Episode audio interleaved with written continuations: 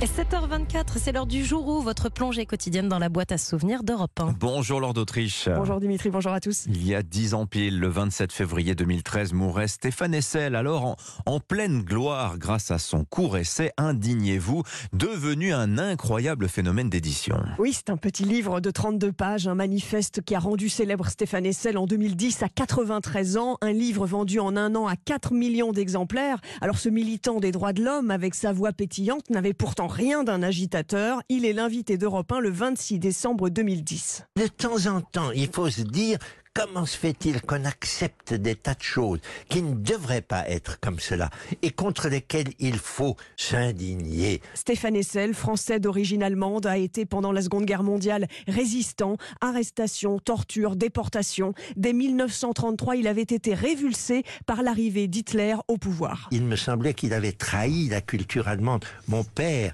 disait avec effroi, l'allemand que parle cet Hitler, c'est un allemand absolument défait, détruit, c'est pas notre allemand. Et après la guerre, Stéphane Hessel rejoint les Nations Unies. Il participe à élaborer la Déclaration universelle des droits de l'homme. Universelle, un mot qui avait été voulu par la France. Alors Stéphane Hessel fait carrière ensuite dans la diplomatie. C'est un homme de paix et un Européen convaincu. Oui, à la question quels sont les progrès essentiels qui ont été faits de votre vivant, voici ce que répond Stéphane Hessel sur Europe 1 en 2011. Je dirais les femmes, les mœurs concernant l'interruption volontaire de grossesse, concernant les homosexuels. Ce sont des progrès fantastiques.